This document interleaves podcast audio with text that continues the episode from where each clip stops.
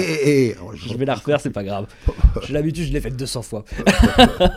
hey, hey, hey, vous écoutez Comme on en parle, le podcast qui fait le tour de la planète communication. Alors, avant, avant de rentrer quand même dans le détail du livre, euh, j'aimerais savoir, tu n'es pas sur les réseaux sociaux, tu n'aimes pas du tout les SMS, c'est écrit euh, plusieurs fois dans le livre, Euh, mais il y a quand même dans ce livre un amour qui transpire, on peut- enfin, c'est impossible de passer à côté.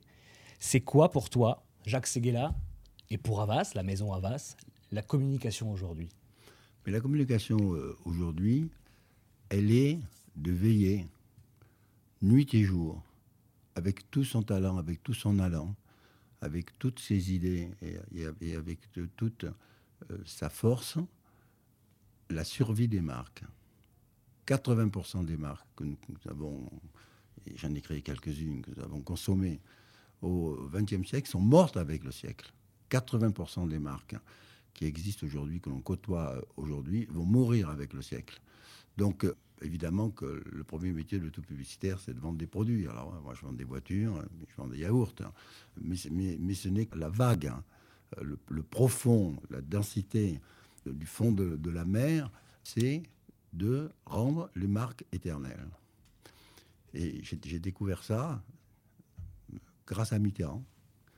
Il était euh, élu depuis quelques semaines. Il me téléphone et il me téléphone directement. C'est la première fois que j'avais directement au téléphone. Il dit, Allô, c'est là Ici François Mitterrand. J'ai cru que c'était un canular. En plus, c'était l'époque des canulars téléphoniques. J'ai bal- balbutié un peu, mais écoutez, c'est là c'est vraiment moi. Euh, Est-ce que vous êtes libre à déjeuner? Monsieur le Président, j'arrive, précipite à, l- à l'Élysée. On est dans sa petite salle à manger au rez-de-chaussée avec la bibliothèque. Et là, je veux vous faire un beau cadeau. Parce que vous m'avez fait un beau cadeau. Moi, j'avais offert la campagne. Vous avez offert la campagne, oui. Hein, pa- parce que je ne voulais pas que ce soit un acte de péripaticien, je voulais que ce soit un acte d'amour et je voulais que ça change la façon de faire de la politique à la française, alors que c'était les Anglais et les, et les Américains qui étaient les rois du genre à l'époque. Et euh, il me dit, écoutez, euh, vous, vous êtes un peu compliqué, les créatifs, je ne sais pas ce qui peut vous faire plaisir. Prenez une semaine, réfléchissez bien et dites-moi. Semaine suivante, moi je l'ai vu toutes les semaines pendant 14 ans, Mitterrand. Peut-être pas toutes les semaines, mais bien au moins une semaine sur deux. Bon. Donc, euh, euh, je dis, Président, moi j'ai trouvé, je veux passer une journée avec le Dalai Lama. Il me dit, vous êtes fou. Vous pensez que euh, moi j'appuie sur un bouton et que le Dalai Lama euh, arrive Non mais taisez-vous, trouvez une autre idée et revenez me voir. Je ne trouve pas une autre idée, je, je- je maintiens.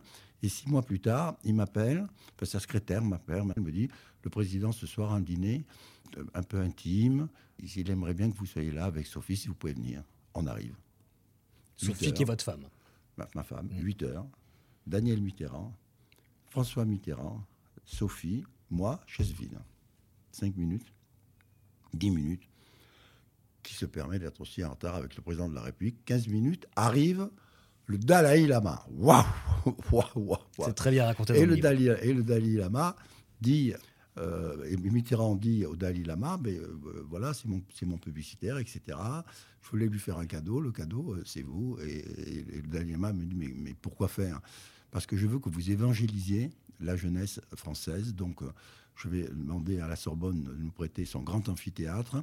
Et tous les étudiants et tous les jeunes autour euh, d'eux qui veulent écouter le Dalai Lama auront une heure où ils pourront poser toutes les questions du monde. Il a fait ça de 8h du matin à 18h. C'est effectivement un épisode très bien raconté dans le livre et, et très intéressant. Je vais revenir un petit peu en amont. Tu me coupes là, mais c'est le moment le plus important de ce qu'on va se dire. Parce que cette euh, visite du Dalai Lama, elle m'a ouvert les yeux. Car il s'est assis, et peut-être pour se faire excuser, il regarde Mitterrand dans les yeux, il lui dit Connaissez-vous cette dernière fable tibétaine? C'est un vieux bonze qui donne à son jeune disciple sa première leçon de philosophie. Et qui lui dit Je vais te poser trois questions, réfléchis bien, réponds-moi. Première question quel est l'envers du blanc? Le noir Non, non, non, non, réfléchis. Deuxième question euh, quel est l'envers du jour? Alors le jeune disciple réfléchit Maître, la- nuit, bravo, voilà, tu as réfléchi, c'est la bonne réponse. Dernière question quel est l'envers de la vie? Et le jeune moine réfléchit, dit Maître, il n'y en a pas d'autre que la mort. Tu n'as rien compris, dit le Dalai Lama. L'envers de la vie, c'est la naissance. C'est la définition de ce qu'est la publicité. Je réponds à ta question profondément. Très profondément, euh, parce que la publicité, euh, généralement, elle, se joue dans la superficie des choses. Non, elle doit se jouer dans la profondeur euh, des choses et la profondeur de la vie. Parce que mon métier, c'est de faire que la marque de ma vie, moi je mourrai, mais qu'elle continue et qu'elle continue à vivre. Et quelle est la seule façon de rendre une marque immortelle?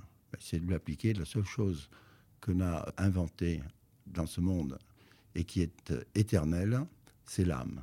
Donc mon métier, c'est de créer, de protéger, de, nourrir, de me battre pour l'âme des marques.